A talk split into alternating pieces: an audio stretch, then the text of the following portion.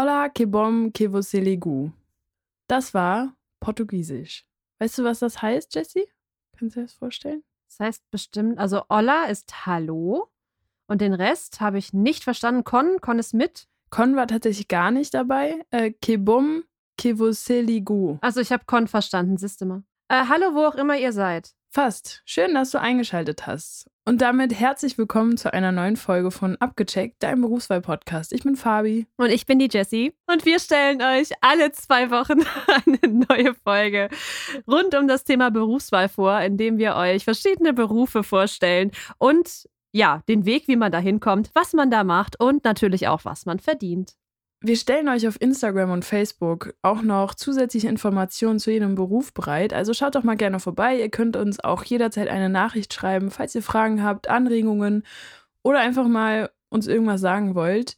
Wir haben auf jeden Fall immer ein offenes Ohr und freuen uns über jede Nachricht. Alle Kontaktdaten findet ihr wie immer in den Show Notes. Und wer keinen Bock auf unser Vorgeplänkel hier hat, der kann noch gerne mal in die Show Notes schauen. Da steht die Zeit, ab wann das Interview startet. Aber natürlich erfahrt ihr auch schon in unserem Vorgeplänkel ein paar spannende Dinge über den Beruf, über den wir heute sprechen. Welcher ist das denn, Fabi? Wie ihr ja dem Titel schon entnehmen konntet, ist es heute die medizinische Fachangestellte. Ein sehr spannender Beruf, der übrigens von Frauen dominiert wird. Ja, ich habe. Welche Überraschung. Ehrlich gesagt habe ich auch noch nie einen männlichen, männlichen medizinischen Fachangestellten gesehen. Ich schon. In meiner Hausarztpraxis arbeitet tatsächlich ein männlicher medizinischer Fachangestellter.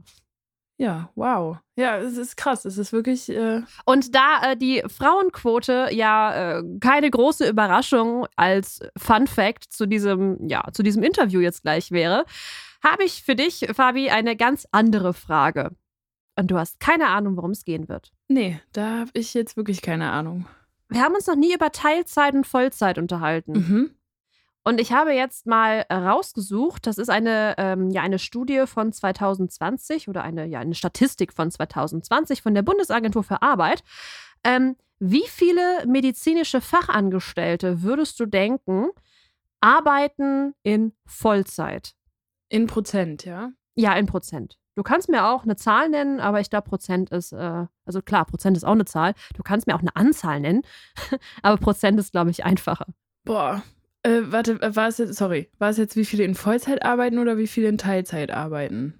Na gut, das andere ergibt sich ja automatisch, aber ich habe nach Vollzeit gefragt. Vollzeit. Ähm, ich sage, dass das gar nicht mal so viele sind, weil ich glaube, dass nicht so viele sind. Das war eine gute Begründung, aber ist egal. Ich hau jetzt einfach mal eine Zahl raus und die lautet, ah, ich traue mich gerade gar nicht, mich festzulegen.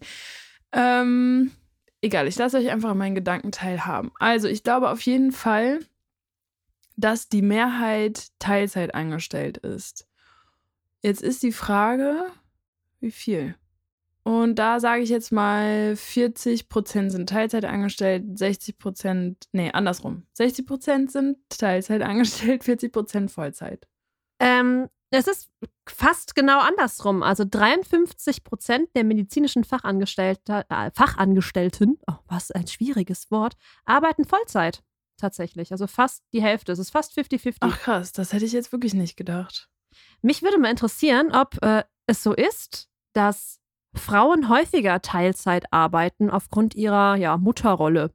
Das ist jetzt gerade so eine Vermutung. Ja, deswegen hätte ich halt das gedacht.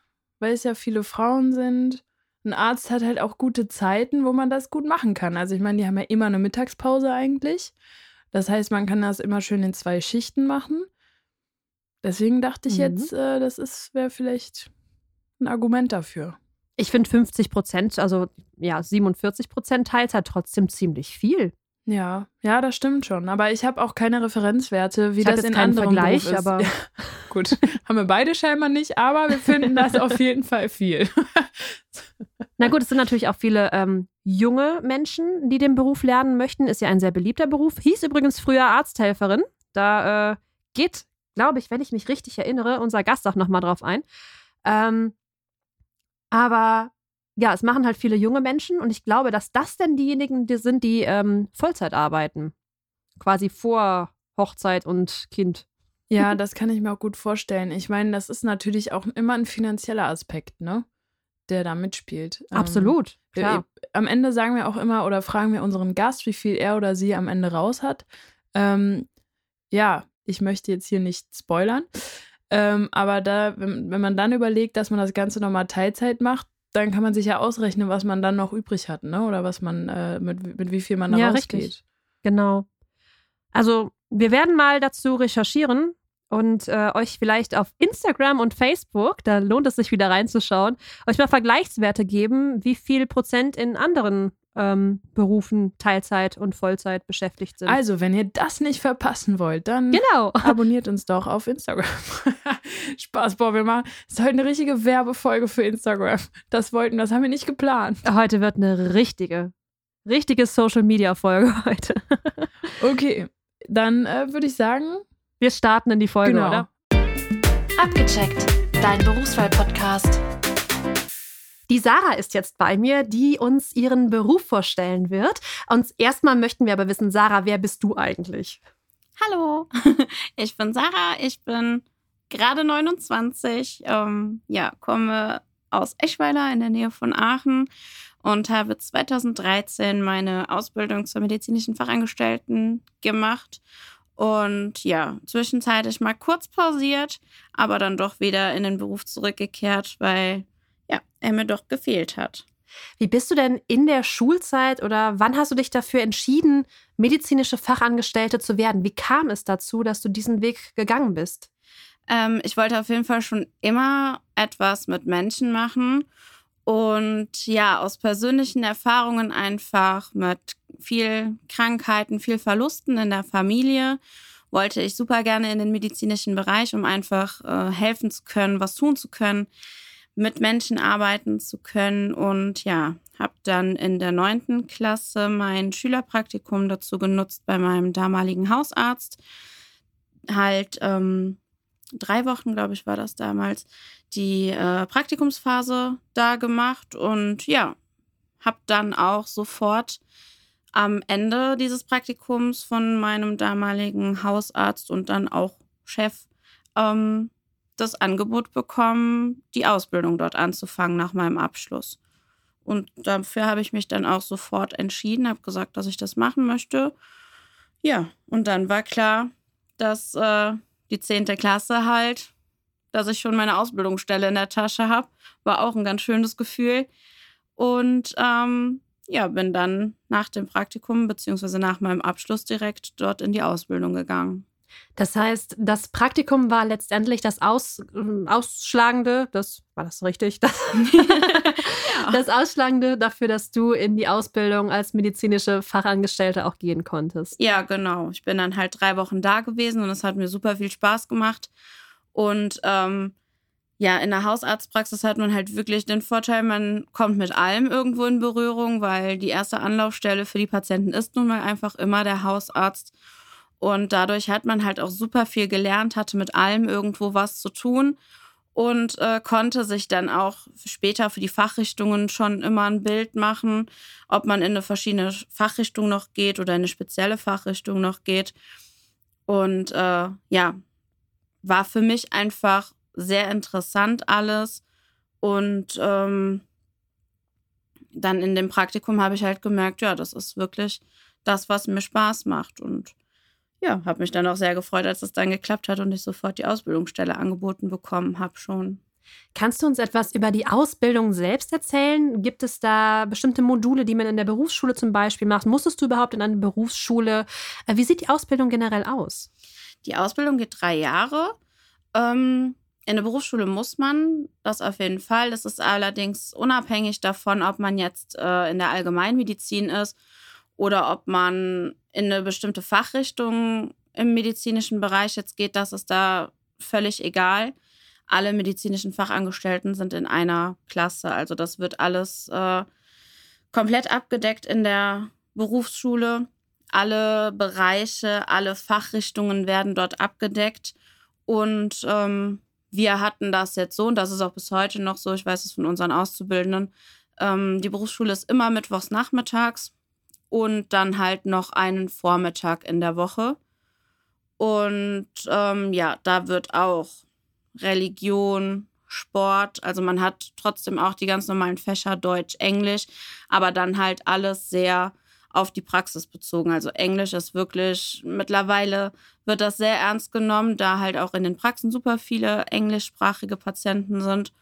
Und da wird halt wirklich Englischunterricht im Sinne von praxisbezogen gemacht. Wie lange geht die Ausbildung insgesamt? Ja, drei Jahre. Drei Jahre. Und in drei Jahren wird man dann auch schon bezahlt. Genau. Kannst du uns etwas dazu sagen, wie das Gehalt in der Ausbildung aussieht? Mm, ja, also zu meiner Zeit habe ich um die, was war das? Im ersten Ausbildungsjahr waren es, glaube ich, etwas um die 500 Euro. Im zweiten ist es dann auf 580 ungefähr gestiegen. Und im dritten, also das war dann netto, ne? Und im dritten Ausbildungsjahr waren es etwas um die 650, 660 Euro netto. Okay, ja, das ist ja für eine Ausbildung so, so der Regelsatz, ja, ne? Das genau. ist in genau. Ordnung. Ähm, jetzt hast du gesagt, in der Berufsschule waren die Themen ähm, schon auf die Praxis bezogen, dass du Ausbildungsinhalte auch in der Berufsschule in den anderen Fächern wie Englisch vermittelt bekommen hast. Worauf liegt denn das Augenmerk in der Ausbildung? Also welche Themen nimmt man da so durch? Beschäftigt man sich mit den einzelnen Organen oder generell mit, mit dem, dem Körper? Also ich kann mir das noch gar nicht so vorstellen, welche Themen man da alle abarbeitet, weil der menschliche Körper, der Mensch, die Gesundheit ist ja doch sehr umfangreich. Ja, also du gehst wirklich alles durch gerade in äh, den Medizinstunden, wo es wirklich um das Vermitteln der verschiedenen Krankheiten, des Körpers, der Organe, um alles geht. Mm, da nimmst du wirklich alles durch. Also wirklich, blöd gesagt, von der Grippe ähm, bis hin zur schlimmsten Krebserkrankung ähm, oder ob es der weibliche Zyklus ist oder die Geschlechtsorgane generell, die Augen, die Ohren. Du hast wirklich, es wird auf alles eingegangen, was nur im Körper passieren kann. Ob das jetzt dann auch orthopädisch, chirurgisch, die Knochen. Ähm, du lernst, wie jeder einzelne Knochen heißt. Du lernst die ganzen Funktionen unserer Organe. Ähm, du lernst, was bewegt den Körper dazu oder was spielt sich während eines Herzinfarktes in deinem Körper ab. Oder wieso bekommt man einen Schlaganfall? Wie geht das, was geht da für ein Prozess in deinem Körper vor, dass du jetzt gerade einen Schlaganfall erleidest oder halt einen Herzinfarkt? Das wird wirklich alles genauestens erklärt und du lernst wirklich alles genau, ähm, ja, wie der Herzkreislauf funktioniert. Dir wird erklärt, von welcher Vene, welcher Arterie das Blut durch den Körper gepumpt wird. Also du lernst da wirklich alles. Es ist wirklich von Kopf bis Fuß wird in der Medizin, also in den Medizinstunden zumindest wirklich alles durchgegangen. Da fehlt gar nichts. Das klingt jetzt erstmal unglaublich umfangreich für drei Jahre. Es klingt sehr anstrengend. Ähm, aber du sagtest ja auch schon, dass nicht nur die medizinischen Fachangestellten aus Hausarztpraxen in den Unterricht äh, kommen in der Berufsschule, sondern dass ihr zusammen mit allen Fachärzte, äh, medizinischen Fachangestellten ja, genau. ähm, unterwegs seid. Da muss man ja eine ganze Menge abdecken. Das heißt aber für dich auch, dass du am Ende nach deiner Ausbildung nicht nur beim Hausarzt arbeiten kannst, sondern ich weiß ja, wo du arbeitest, sondern auch in einer Fachärztepraxis. Ja, genau. Also du kannst dich halt anhand der ähm, Schulstunden, finde ich auch immer sehr gut. Du kannst halt, ich finde, man merkt ja auch während der Unterrichtsstunden, was liegt einem jetzt ganz gut. Ähm, ich sage jetzt mal so, der Bereich der Augen zum Beispiel hat mich jetzt nie so wirklich interessiert während der, ähm, während der Schulstunden. Also ähm, man wusste, man muss zuhören, weil es kommt halt in den Prüfungen vor.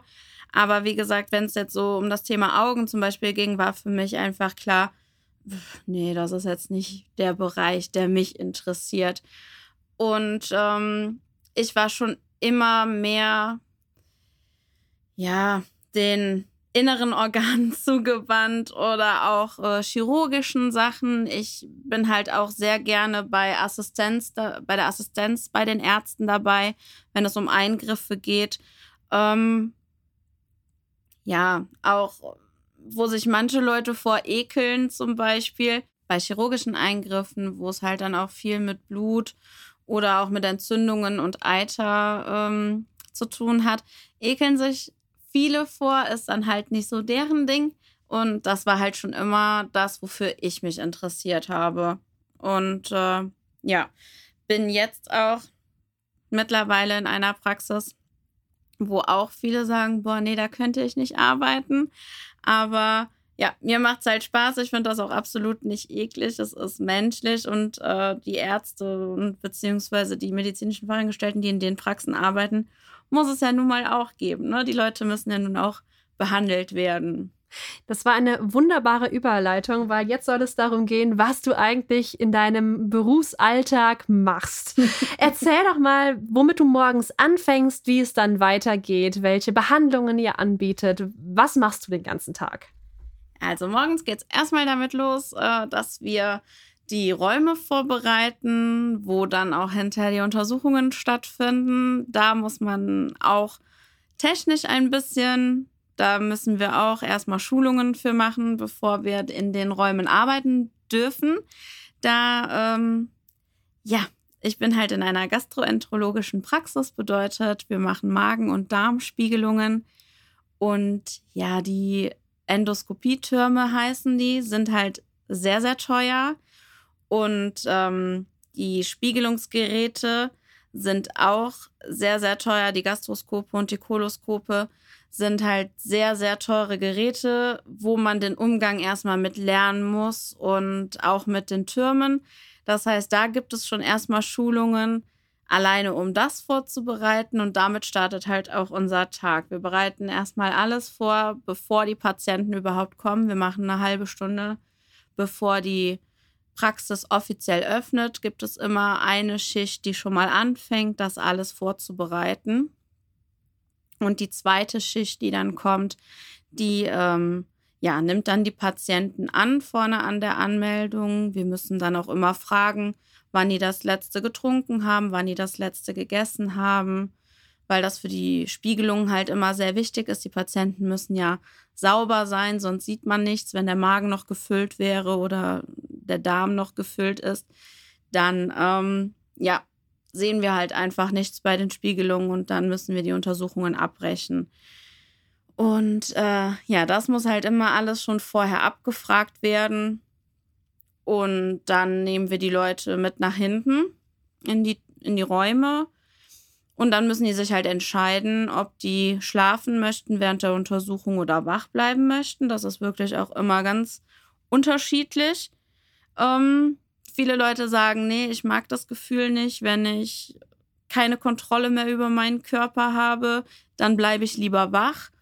Ja, und andere sagen natürlich, um Gottes Willen, ich will das doch nicht mitbekommen. Äh, auf gar keinen Fall, ich möchte schlafen. Und dann gibt es auch wieder extra Kurse, Sedierungskurse, das darf auch nicht jeder machen. Mhm. Weil bei uns halt nicht die Ärzte die Narkosen verabreichen, sondern wir medizinischen Fachangestellten.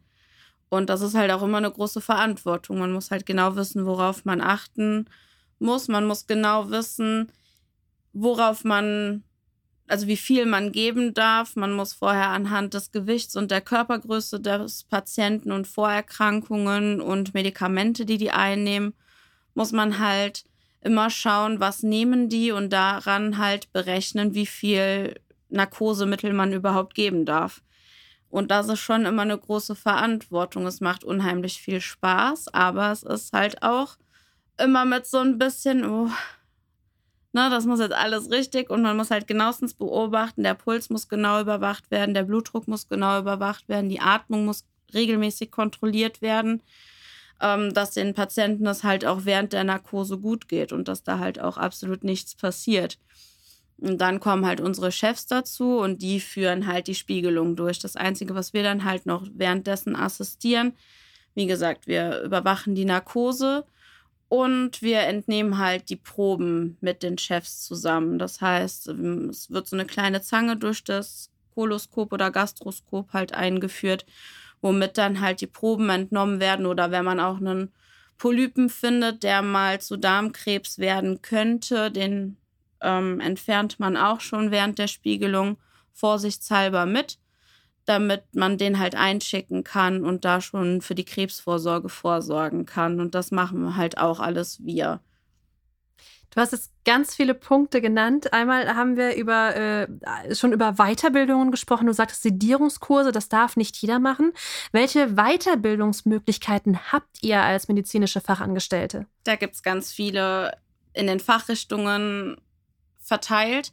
Bei uns zum Beispiel jetzt in der Gastroenterologie gibt es den Aufbereitungskurs, den macht man eigentlich mit als erstes, um halt einfach den Umgang mit den Geräten, wie werden die danach sauber gemacht, was muss man dabei beachten, dass man die, dass die vernünftig desinfiziert sind, dass die wieder für den nächsten Patienten vorbereitet sind.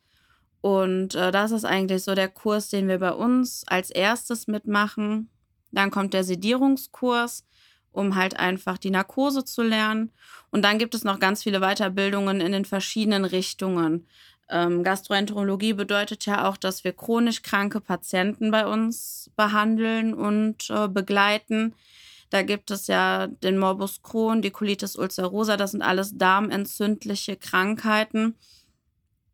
Und äh, die Leute haben wirklich immer große Schmerzen und müssen mit Infusionstherapien und alles begleitet werden. Und da gibt es bei uns auch wieder Weiterbildungsmöglichkeiten. Das heißt, dass wir zum Beispiel die Morbus Crohn-Assistenz oder die Colitis-Assistenz, CED heißt das bei uns, CED-Assistenz, ähm, erlernen. Da gibt es wirklich immer sehr viele Weiterbildungskurse, die da angeboten werden. In der Hausarztpraxis, wo ich meine Ausbildung gemacht habe, da bin ich ja auch nach meiner Ausbildung noch eine Zeit geblieben, wurden mir zum Beispiel ähm, Weiterbildungskurse im Bereich Diabetespatienten, Herzerkrankte und Asthma- und COPD-Patienten, also mit einer chronischen Lungenerkrankung.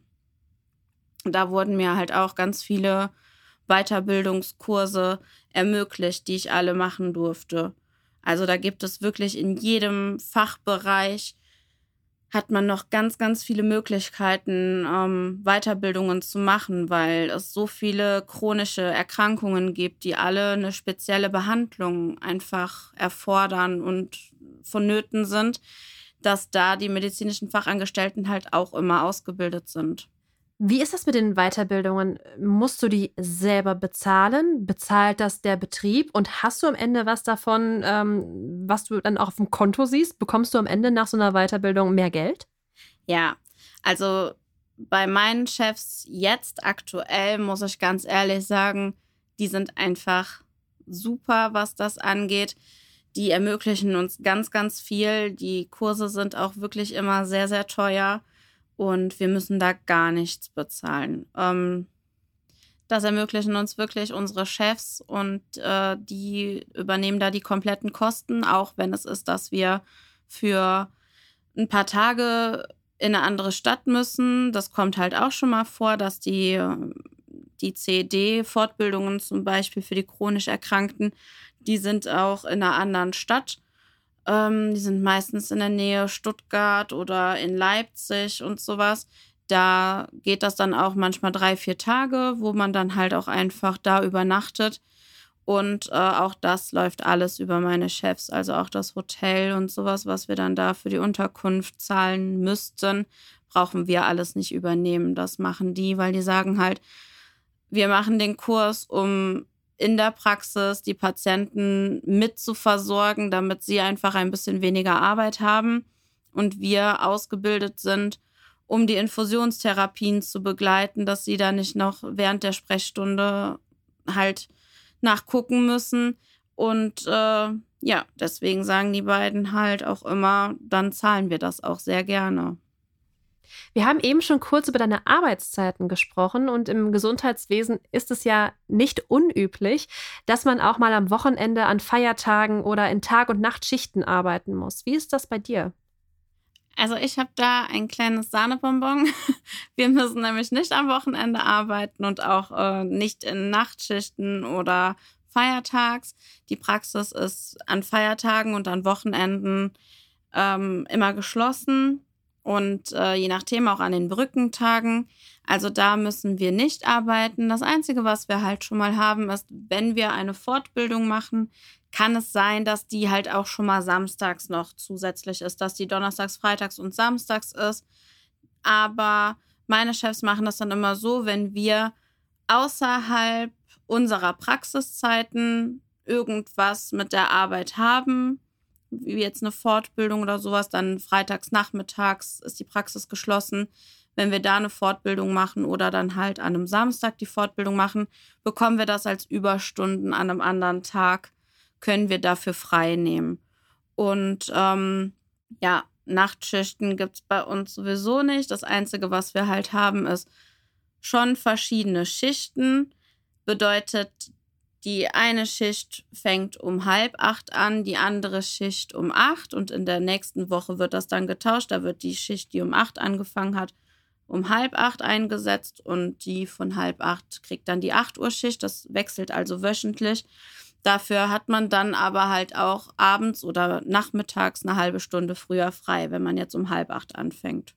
Im Intro habe ich mich mit Fabienne schon mal darüber unterhalten, wie ähm, freundlich medizinische Fachangestellte am Telefon sind. Und wir haben uns auch über die Frauenquote ähm, unterhalten in dem Beruf.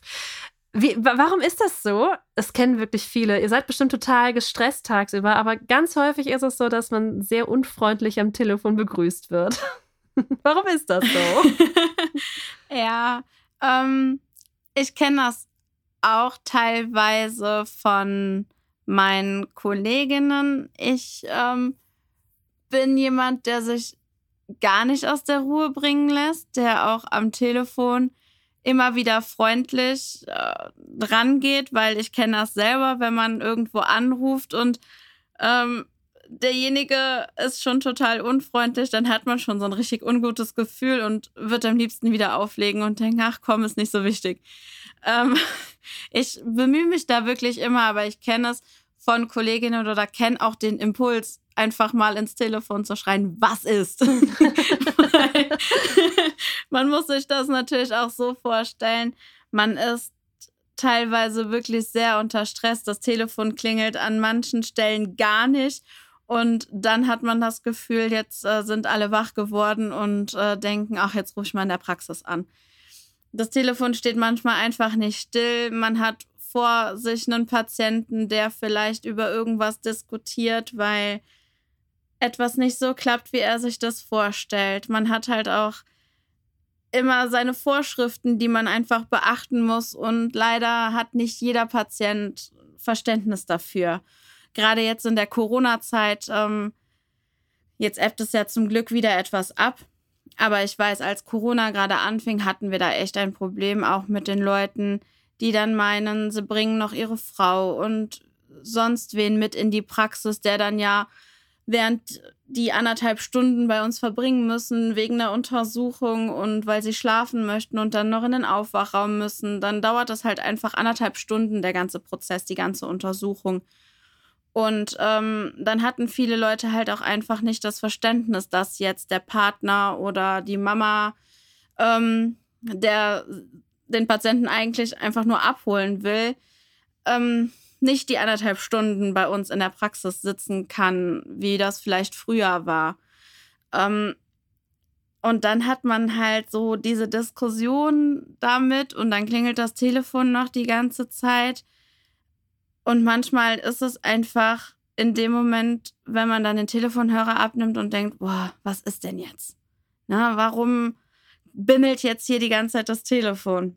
Aber es ist nicht richtig, die Patienten am Telefon, die einfach nur einen Termin ausmachen möchten oder eine Frage haben oder ein Rezept bestellen möchten, können nichts für die Situation, die vielleicht gerade an der Anmeldung los ist. Hast du vielleicht den ultim ultimativen Tipp für unsere Zuhörer, wann man am besten in der Praxis anrufen sollte? Gibt es da so eine Uhrzeit, wo nicht viel los ist? Nein. Leider nicht. ähm, es ist halt immer unabhängig. Ich weiß, bei uns ist, sobald also wenn wir die Türe aufmachen, ob das jetzt morgens um acht oder nach unserer Mittagspause um zwei ist, die Leute stehen wirklich durchs Treppenhaus schon. Und ähm, wenn man dann erstmal so eine Schlange abarbeiten muss an der Anmeldung und dann dauernd das Telefon klingelt, ist das einfach purer Stress. Und ähm, wir haben das jetzt in der Praxis eigentlich ganz gut geregelt. Wir haben einen extra Raum bekommen, wo das ähm, Telefon hingeleitet wird und die E-Mails und alles. Wir machen ja auch Terminanfragen und alles über E-Mail. Und ähm, wir haben jetzt einen extra Raum, wo immer eine von uns drin sitzt, ihre Ruhe hat, nicht mit dem Patientenverkehr vorne an der Anmeldung in Berührung kommt, sondern wirklich hinten einen eigenen Raum hat, in der man Ruhe hat, wo man in Ruhe die Telefonate beantworten kann und in Ruhe die E-Mails beantworten kann und alles so ein bisschen Backoffice-Sachen machen kann. Das haben unsere Chefs da jetzt echt gut geregelt, hatten da eine richtig gute Idee. Aber die Möglichkeit hat nun mal leider nicht jede Praxis. Meistens ist es natürlich, wenn man am Anfang gerade die Türe aufmacht, dass, ähm, ja, dass da dann der größte Stress in dem Moment ist. Wahrscheinlich ist so kurz vor der Mittagspause immer mal der beste, der beste Zeitpunkt, um jemanden zu erreichen, weil man da dann doch schon wieder mehr Ruhe hat und nicht mehr so ganz im Brass ist wie am Anfang der Praxiszeiten. Das werde ich mir auf jeden Fall merken. Was jetzt aufgefallen ist in unserem Interview, du sprichst häufig von Kolleginnen. Wir hatten eben schon mal, äh, also im Intro schon mal kurz darüber gesprochen, dass die Frauenquote in, im Gesundheitswesen bei über 75 Prozent liegt. Ist das bei euch in der Praxis auch so oder kennst du auch Kollegen, die äh, unterwegs sind? Wir sind mittlerweile tatsächlich auch bis auf unseren Chef, also bis auf einen Arzt, ich habe sowohl als auch Chef und Chefin, ähm, sind wir tatsächlich mittlerweile auch nur Frauen. Wir hatten einen Auszubildenden, aber der wollte dann doch etwas anderes machen. Der ist ein knappes Jahr jetzt bei uns gewesen. Der hat also das erste Lehrjahr so gerade gemacht, weil ähm, ja, es ihm dann doch nicht so wirklich zugesagt hat. Ich glaube, es ist auch, ja, was heißt schwierig für Männer? Will ich noch nicht mal sagen, aber ich glaube, die können sich einfach nicht so damit identifizieren. Ähm, man sieht das ja auch ganz, ganz viel in Krankenhäusern zum Beispiel. Es gibt ja auch wesentlich mehr Pflegerinnen als Pfleger. Ich glaube, für Männer die machen sich da gar nicht so die Gedanken um diesen Beruf. Ich glaube, das ist wirklich so ein Klischee. Arzthelferinnen, medizinische Fachangestellte, das sind immer Frauen. Da sitzt kein Mann an der Anmeldung oder sowas. Ich glaube, das ist wirklich so ein Klischee, was sich durchzieht, weshalb sich auch, glaube ich, viele Männer, viele Jungs abgeschreckt fühlen schon von dem Beruf. Hast du denn eine Empfehlung für die Männer da draußen, die den Beruf ergreifen möchten, wie sie vielleicht den Mut fassen können, doch in diese Branche, in diesen Beruf reinzugehen? Also definitiv. Ich würde es auch jedem Mann empfehlen, weil was ist, es ist ja nichts, wo man sagt, das kann kein Mann oder das ist ja sowieso Blödsinn. Jeder kann alles schaffen, wenn er will.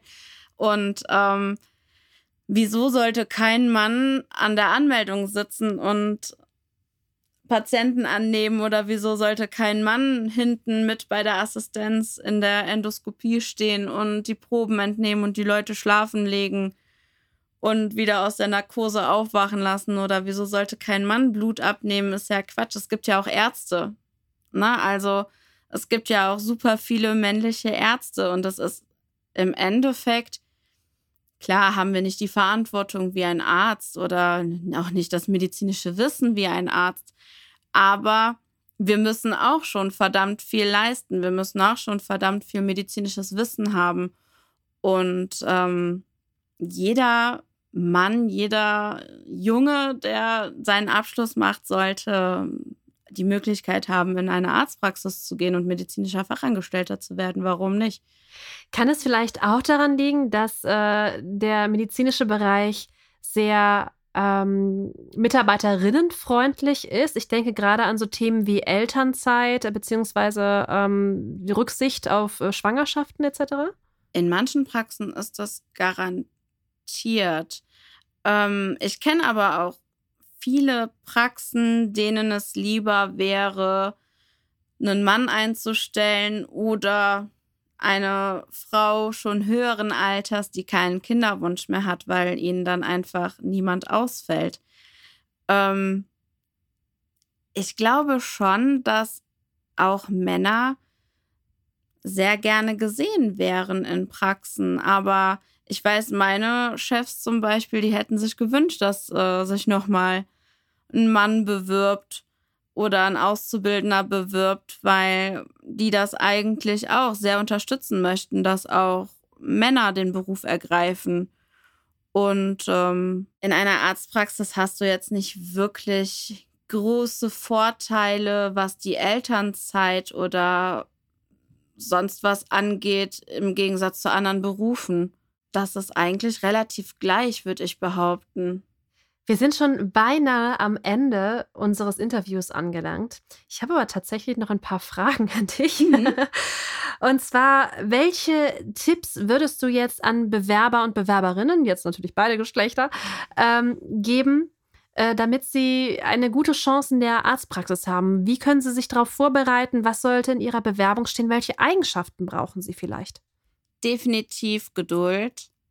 Ähm, ein freundliches Auftreten ist immer sehr wichtig, weil man muss sich immer bewusst darüber sein, die Menschen, die in die Arztpraxis kommen, denen geht es nicht gut, die haben teilweise auch große Angst vor dem, was passiert.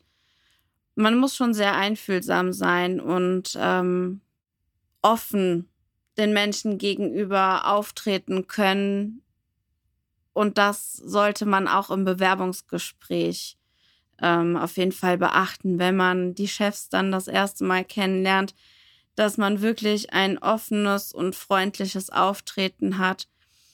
Weil, wie gesagt, die Leute haben Angst und ähm, wollen sich wohlfühlen und wollen das Gefühl haben, dass man ihnen helfen möchte, dass man bei ihnen ist, dass man die Situation gerade mit ihnen durchlebt. Und ähm, man sollte auch nicht zu sensibel sein, man sollte nicht alles mit nach Hause nehmen. Man muss schon teilweise Schicksale der Patienten auch einfach in der Praxis lassen und nicht mit nach Hause nehmen. Denn ähm, natürlich hat man Tage, an denen man viele Patienten hat, wo man einfach eine schlechte Diagnose überbringt. Und das äh, tut einem in dem Moment leid, vor allem wenn man die Patienten schon was länger kennt. Aber da muss man auf jeden Fall darauf achten, dass man das nicht mit nach Hause nimmt. Was die Bewerbung an sich angeht, natürlich wie bei allen anderen Fachrichtungen oder an allen anderen Jobs auch. Immer würde ich die Bewerbung einfach nochmal gegenlesen lassen weil ähm, ja, dass keine Rechtschreibfehler drin sind, dass die Sätze schlüssig sind. Einfach immer mal überprüfen lassen und durchlesen lassen von jemandem, ob das auch alles so, ja, im Zusammenhang einfach vernünftig geschrieben ist. Ne? Man kennt das ja selber, man überlegt sich dann was und äh, tippt diesen Text ab und merkt dann hinterher beim Durchlesen oder jemand anderes merkt dann hinterher beim Durchlesen, ja, irgendwie ist der Satzbau da komisch oder du hast da zwei Sätze ineinander fließen lassen, die nicht so wirklich zusammenpassen. Das würde ich halt auch empfehlen. Aber es gibt jetzt keine, keinen Tipp in dem Sinne, wo ich sage, wenn ihr euch als medizinische Fachangestellte oder als medizinischer Fachangestellter bewerben wollt, ähm, macht vorher den und den Kurs. Ein Erste-Hilfe-Kurs ist immer sehr hilfreich, natürlich. Ähm, wenn man den schon hat, das haben die Chefs immer ganz gerne. Ähm, gut, in der Ausbildung jetzt relativ unwahrscheinlich, aber die sind halt auch immer froh über Mitarbeiter, die flexibel sind durch einen Führerschein. Zeitlich flexibel sehen die meisten Praxen auch sehr gerne. Aber es gibt jetzt bis auf den Erste-Hilfe-Kurs kein spezielles, keinen speziellen Tipp, wo ich sage, so das wäre definitiv hilfreich, dass die Praxis euch nimmt. Zum Schluss kommt immer die Frage, die manchen vielleicht ein bisschen unangenehm ist, worüber wir aber sprechen müssen, wenn wir über Berufe sprechen. Und das ist die Frage nach dem Gehalt. Was hast du denn am Ende des Monats nach Steuerabzug auf dem Konto? Nach allen Abzügen, ich muss jetzt dazu sagen, ich habe auch noch eine Versicherung abgeschlossen über äh, meinen Arbeitgeber für die Rente später. Das heißt, da geht auch noch mal ein guter Teil runter das ist ja was, was jeder für sich entscheiden muss. Ich habe jetzt einen Job im öffentlichen Dienst, der nach Tarifvertrag bezahlt wird und ähm, durch, einen, durch den kirchlichen Träger meiner Arbeit, dadurch, dass ich offiziell über ein Krankenhaus angestellt bin, kommen da nochmal ein paar Zuschläge, äh, die man jetzt nicht in jeder Praxis hat. Deswegen gilt das jetzt wirklich nur für mich durch diese Krankenhausanstellung ähm, habe ich raus knapp 1600. Also es sind 1500 und ein paar gequetscht. Also ich sage jetzt wirklich mal knapp 1600. Irgendwas mit 1585. Schieß mich tot. Vielen Dank, liebe Sarah, dass du dir Zeit genommen hast, heute dieses Interview mit mir zu führen. Hand auf, aufs Herz, ganz am Ende. Wie viele Arzthelferinnen sind wirklich mit Ärzten verheiratet? Ah, bei uns keine. also wir sind da völlig raus. Meine Chefs äh, haben jeweils andere Partner, die nichts mit der Praxis zu tun haben. Und da habe ich auch bis jetzt noch nie erlebt. Okay, Klischee nicht bestätigt. Nein. Vielen Dank, dass du dabei warst. Das letzte Wort gehört dir. Ja, vielen Dank. Es hat mir sehr viel Spaß gemacht und ich hoffe, dass ich ein paar von euch für den Beruf der medizinischen Fachangestellten oder auch des medizinischen Fachangestellten äh, begeistern konnte. Vielen Dank. Wenn ihr Fragen habt, schreibt uns eine E-Mail an info at abgecheckt-podcast.de oder auf unseren Social Media Kanälen auf Facebook und Instagram. Abgecheckt, dein Berufswahl-Podcast.